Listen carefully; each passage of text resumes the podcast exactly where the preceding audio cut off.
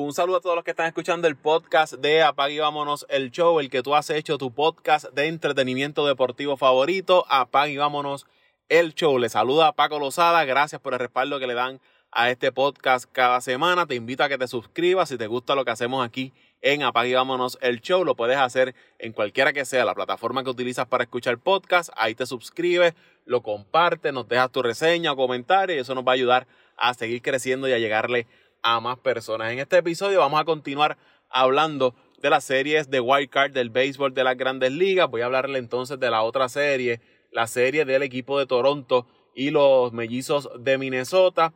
El equipo de los azulejos de Toronto tuvieron en general una, una buena temporada. Nunca se les salió de las manos como en otras ocasiones y pudieron ¿verdad? mantener el control de lo que es el wild card. Eso sí, no, no tuvieron break en cuanto a eh, luchar por el liderato de la división este de la Liga Americana, porque fue una pelea básicamente entre dos, entre el equipo de Tampa y los Orioles de Baltimore, pero como les dije, aún así se mantuvieron firmes en ese wild card, mientras que los mellizos de Minnesota era una división que tenían que ganarla, era sí o sí. ¿Por qué? Porque este equipo de Minnesota hizo sus movimientos de la temporada muerta, se trajo a, Carlos Correa, o más bien lo retuvieron, ¿no?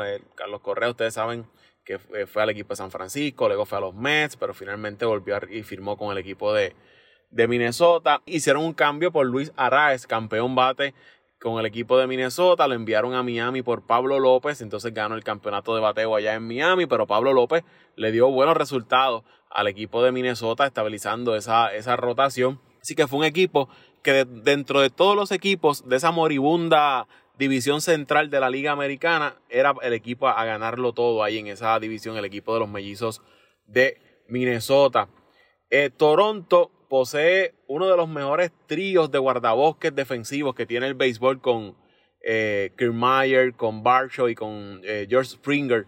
Eh, y que si está saludable Springer, pues ustedes saben lo que puede hacer a la ofensiva y a la defensiva, pelotero que puede hacer eh, muchas cosas cuando está saludable, veterano, tiene experiencia ya con campeonatos, cuando lo hizo con el equipo de, de Houston. Y ustedes saben que la defensa es importante en la postemporada, así que Toronto con este trío de guardabosques eh, le da estabilidad en ese outfield, y eso es bien importante.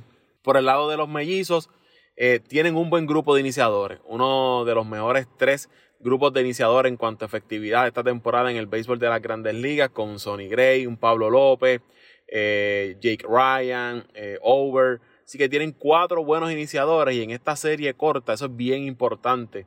Eh, así que ese es un punto positivo para el equipo de, de Minnesota.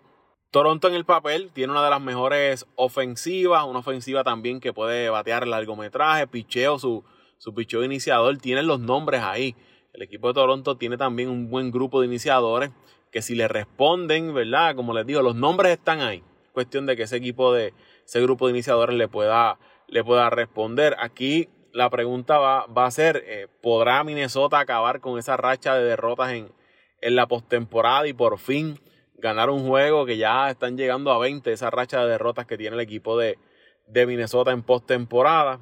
Y si su grupo de iniciadores pues puede controlar esta ofensiva del equipo de Toronto. En cuanto a Toronto, pues podrá entonces la ofensiva hacer clic ¿no? en postemporada y producir eh, por fin como ellos esperan. Este equipo de Toronto se lleva tiempo esperando en que puedan dar ese paso extra y por alguna razón pues no, no logran hacerlo.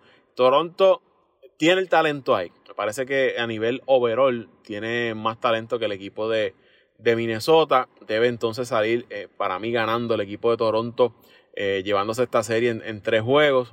Porque Minnesota va a contar con Carlos Correa, pero Carlos Correa no está al 100%. Y Carlos Correa, ustedes saben que al 100% en postemporada es capaz de, cargar a un equipo, eh, tanto defensiva como ofensivamente, y eso pues le puede restar un poco que no se encuentre al 100%.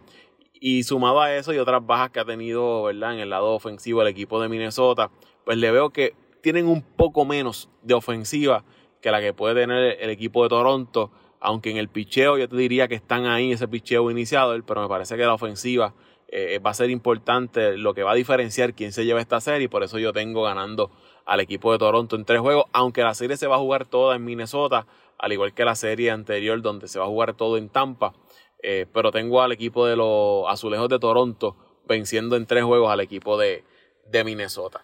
Hasta aquí mis comentarios sobre esta serie. En el próximo episodio pues estaré hablando sobre la serie entre Arizona y el equipo de Milwaukee. Ya está por ahí también el episodio donde hablo sobre la serie entre el equipo de Texas y Tampa.